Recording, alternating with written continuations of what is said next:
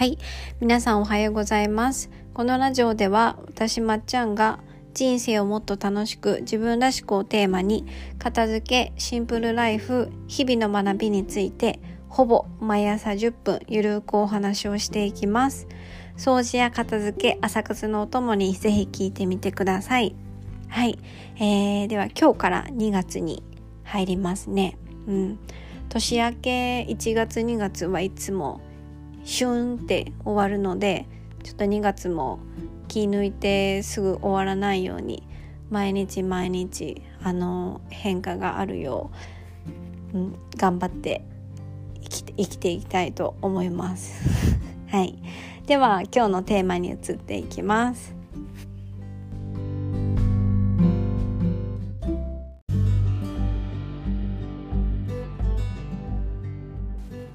はい。では今日のトピックは話や人生の主語を自分にするということについてお話しします。はい。これはあの私が一度英語をあの勉強したくて日本を離れてカナダとかフィリピンとか行ってた時にあの思ったんですけど英語を使う人たちとお話ししたりとか自分が英語を話そうとあの必死に勉強してた時に最初に思いました。あの英語は基本主語がないと話せないんですよ。うん、はい、うん、すごくあの当然のこと言ってるなって思うと思うんですけどあの主語があってその後にあの V 動詞とか来るじゃない？B 動詞か。B 動詞とか動詞とか来るじゃないですか。なんか I have a pen とか。そう。なんか主語が来ないことってあんまりないんですよね。なんか have a pen って言っても文章にならないので伝わらないんですよね。うん。なので自分がその文章を発言する時に絶対最初に主語を考えてで言葉に出すから今自分がどの話をしているのか誰目線の話をしているのかこう明確にした上で話すんですよ。うん、で人の話を聞いてる時も一緒であのこの人は自分のこと話してるなとかあ彼氏の話を彼氏の話をしているなとかすごい分かりやすいんですよね。うん、単純明快でシンプルなんですよ。で逆にその主語を言わずになんかうやむやにしたくて発言してもでそれなんかで誰の話とか聞かれたりするんですよね。うん、やっぱ主語がないと本当に伝わらないんだってあの思いました。うん、であのその英語の会話の中に自分がいる時に最初はねなんかやたらみんな愛愛愛愛言うなと思ったんですよ。あの主語の愛をね。すごい愛愛なんちゃらとか I think とか言うんですよ。愛愛愛愛言ってんなって。なんかそんなような歌あったなと思いながらみんな自己主張激しいなと思って聞いてたんですけど。でもいざ自分が話す側になった時にやっぱりその愛を使うことが結構多くって。うん、自分が話そうと思って頑張ってくとやっぱそのね文化になれるからあのその話し方に慣れてきて何も思わなくなってきたんですよね。うん、そうそう。もうあいあいって思わなくなってきてそれがなんか当たり前になって、うん、普通に馴染んでたんですけどその環境に馴染んだ後に日本に来て日本語を使ってた時に初めて気づいたんですけど日本語って主語がなくても伝わるんですよ。うん、ずっと日本語ね母国語で喋ってたので考えたこともなんか意識したこともなかったんですけど日本語は主語がなくても伝わります。例えばあの冷蔵庫のリンゴを食べましたっていう文章の時に私が冷蔵庫のリンゴを食べました。ってわざわざ言わなくても私がその発言してたらわかるじゃないですか。ああまっちゃんがりんご食べたんだなって。そうわかるしその主語が最初に来なくってもなんか後ろの方に来ても伝わるじゃないですか。冷蔵庫のりんごを食べました。私が。ってねだから主語がなくても違うところにあってもなんかこう分かるんですよね。うんまあ、そのパキッパキッって英語みたいにこう主語動詞みたいな感じでこうパキパキしてないのではっきりしてないからこうやっぱ美しい文章だしこう曖昧さが残るからこそ困ることもあるんですけど、まあ、でも日本語ってね綺麗じゃないですか。私は美しいと思うんですけどはっきりとしない美しさがあると思うんですけどそう。改めて主語がなくても伝わるんだなって、うん、気づきました。そう。なので会話をしてる時に意外と自分の文章の主語が今自分になってるのかそれとも他の人が主語になってるのかって気づきにくいんですよね。うん、そうそうそう主語がないからこそ普段の自分が発言していることの主語がね結構、うん、自分の感覚と実際の発言でずれてる時があるんですよ。うん、いわゆるあの人のせいに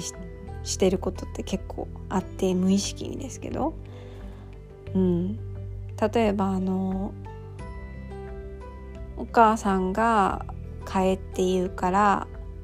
買ったっていう文章があったとしてそうお母さんが帰って言ったからこれ買ったん買ったんだよってこう愚痴ってる時にお母さんが言ったから買ったっていう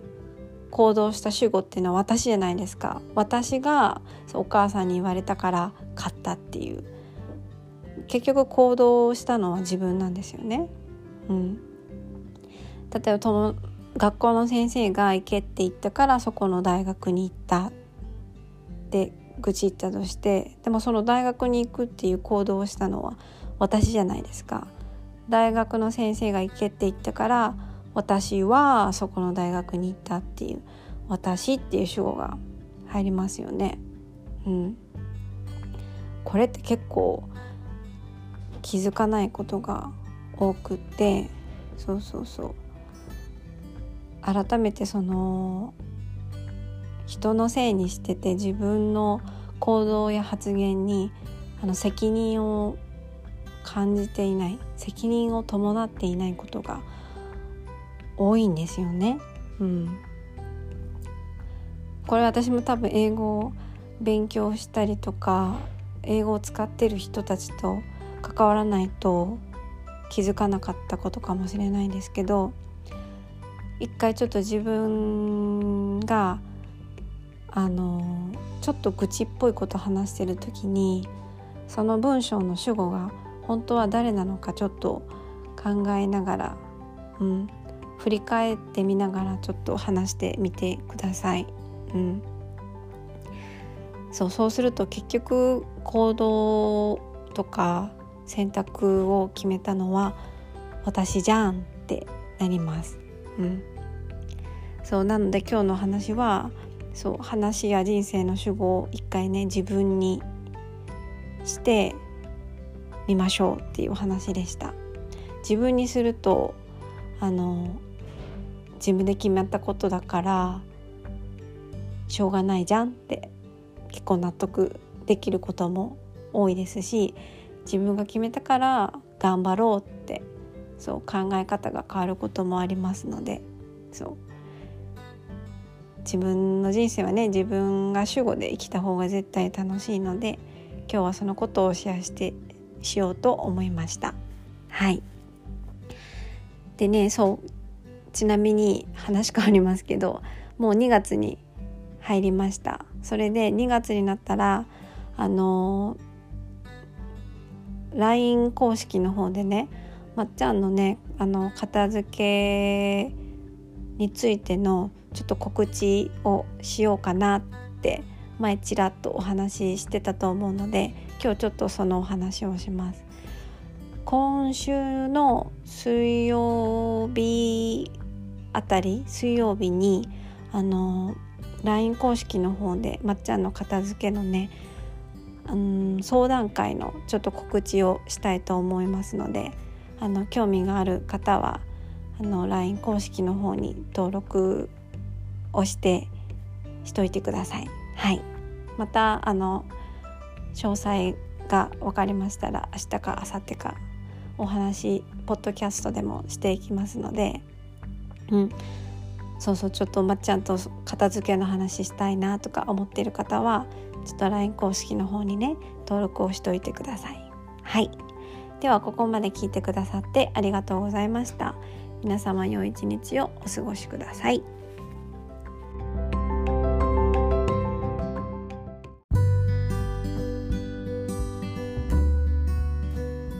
はい、え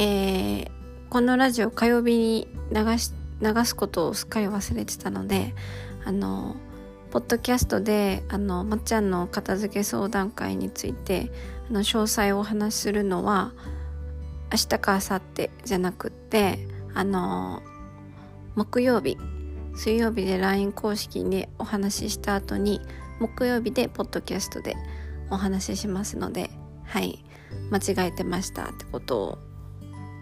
お伝えしときます。はい。ではでは皆様良い一日をお過ごしくださいまた明日お会いしましょう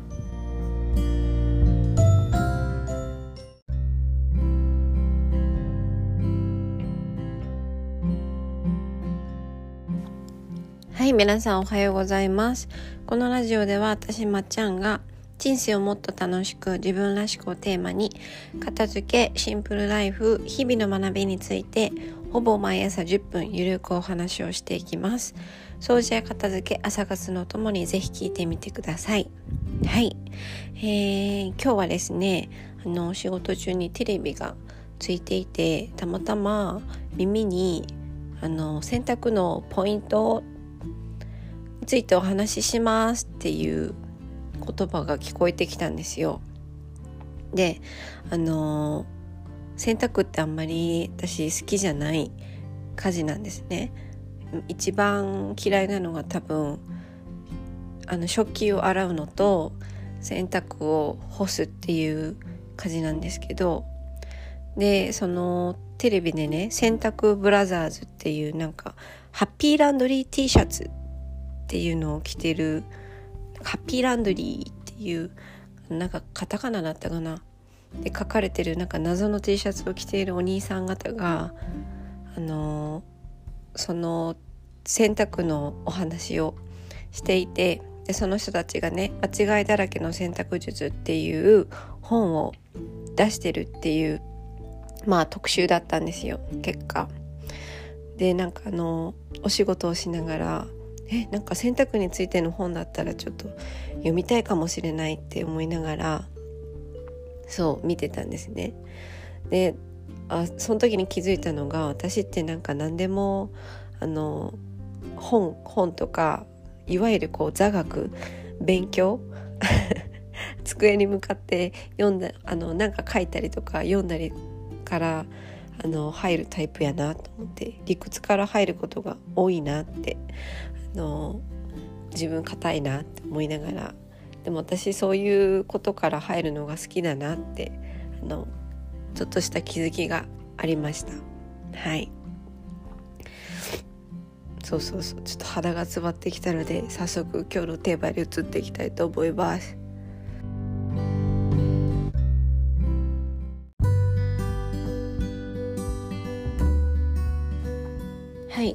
では鼻がすっきりしたところで あの今日のテーマに移っていきます。今日は好きなことだと勉強は楽しいです。はい、えー、先ほど私は何事もこう理屈から入るタイプっていうお話をしましたけど一回その勉強いわゆる勉強なんかこう書いたりとか本を読んだりとかうん、そういう勉強を通してその分野のなんかこう全体像を把握してからのその実際に行動に移すタイプみたいなんですね今までの経験を考えると。なのでその、まあ、学生の頃と違ってね大人になってからはいろんな勉強方法を選べるようになってるので多分無意識に続いてる勉強っていうのは大体そういう流れなんですよね。うん、でその最初に入るその座学的なものも書くっていうよりかは本を読んだりとか、うん、その YouTube とか何かしら動画でその全体像を把握するっていう行為を行ってる場合の方が多いですね。だからその勉強しようっていうよりかはただただ知りたいことがあってそれをその好きな媒体を通して見るみたいな。そう。本 YouTube なんかネットフリックスの映画とか動画とか、うん、そういうパターンが多いですね。そう。皆さんはどういう流れで勉強してますかね？大人になってから。なんか学生もねそういうのが選べるといいんですけどみんな座ってあの講義を聞いて勉強するパターンが多いと思うのでそれがすごい合わなかった人とか、うん、耐えられなかった人とかはたくさんいたんじゃないかなって思います。私は全く合わないタイプではなかったのでそこまで困ることはなかったんですけど、うん、社会人に出て逆に困ったのがその大学とか学生の時みたいにグループでやる勉強ただ一人でやるんじゃなくてその複数人でやる何かを成し遂げるっていう勉強方法の方が私は合ってたのでそのグループ勉強法 集団勉強法が社会人になるとなかなかあのできないっていうことがねあのちょっと、まあ、大変でした。なのでやっぱね家で部屋でこう勉強してると一人でやるじゃないですか。でもどうしてもね続かないしモチベーションが保てなくってそう。あの英語の勉強してしてた時にそのフィリピンでねグループの授業と個人でやる勉強があってあの私は個人を多めに選んだんですよ。その時はね個人の方が合ってるって思ってたから。でもやっぱりグループでやった時の方があの内容覚えてるしこう人に見られてる感があるからなのか私にはすごい合ってたんですよね。なのでその時にあ自分は個人でやるよりも人とこう楽しんであの競い合ってやる方が合ってるんだなって、うん、気づきました。はいなのでそのヨガを勉強した時も一人じゃなくて複数人で勉強できる環境まあ選んだっていうかまあ必然とそういう環境だったんですけどそうだからこそまあできたんですよね。うん、でそう日々の今の仕事の勉強も一人で勉強してるとねやっぱりつまらなくってその職場でみんなでこう話し合ってその患者さんについて話し合ってあのこうみんなでなんかこう学んでるぞ感がある時はあの、うん、楽しいし内容が入ってくるなと思います。はい、なので皆さんもねなんかこう学生の時はあんまりあれですけど社会人になって自分が自然と選んでる勉強の流れとか自分が続いてる勉強の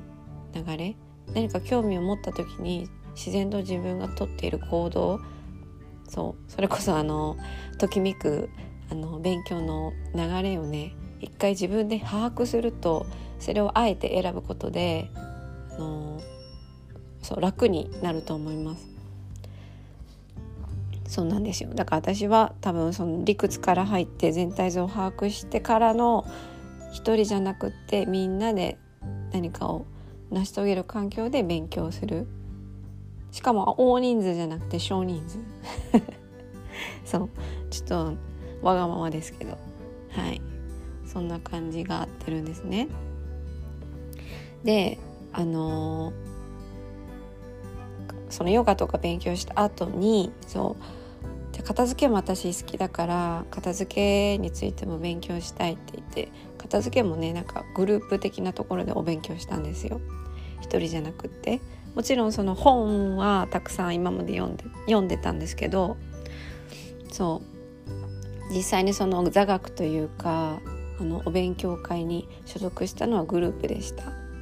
で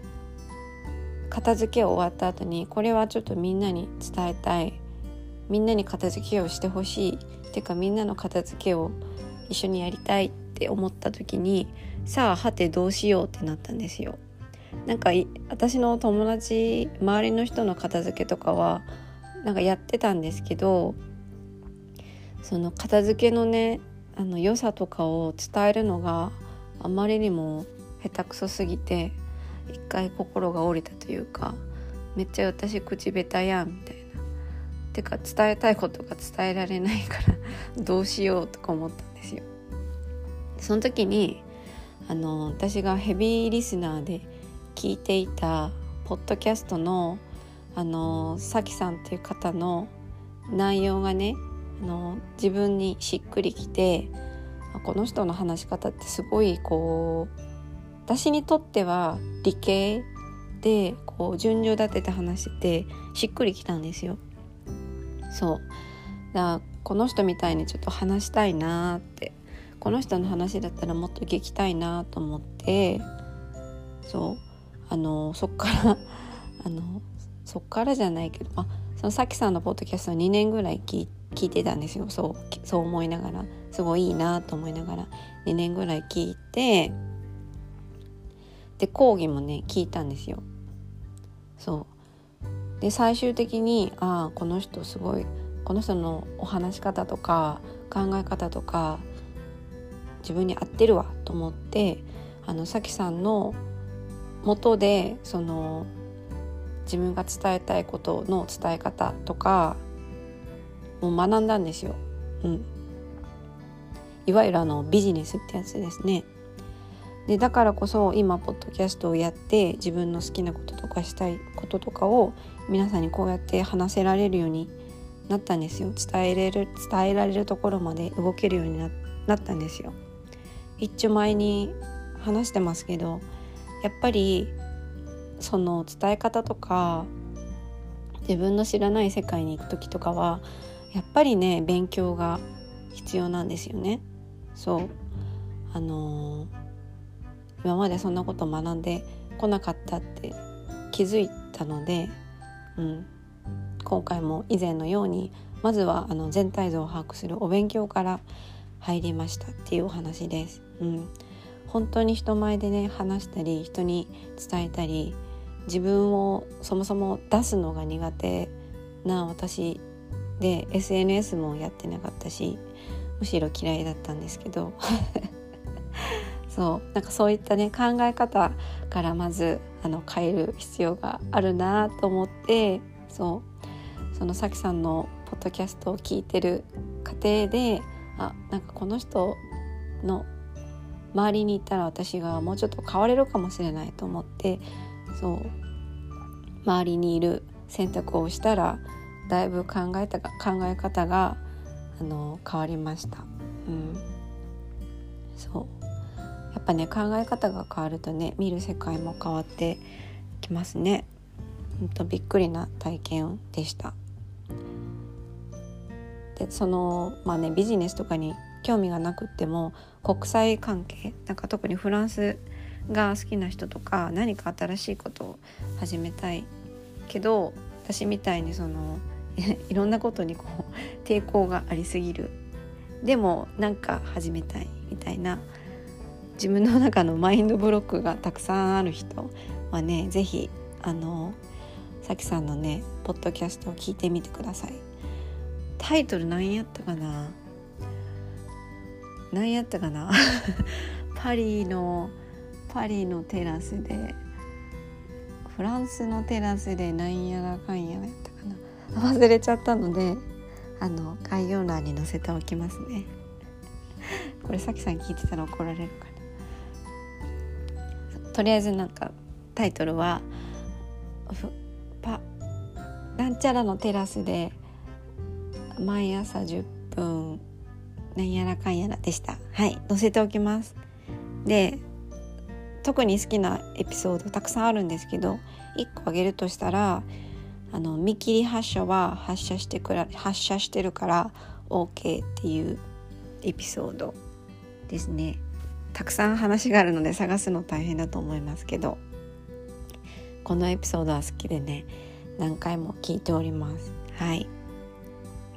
でポッドキャストもあの一つの勉強する手段としては私はありかなと思いますのでそう自分の好きなジャンルをちょっと検索してみてねあの毎朝の習慣にしてみたらどうでしょうか。はい。あの私のラジオも毎朝の習慣にしてくれしてくださったら嬉しいです。はい。ではちょっと長くなりましたけど今日のテーマはですね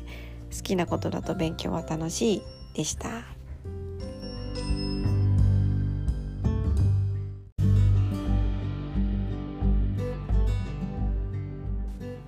はい、えー、散々タイトルを言っといてあれなんですけど好きなこと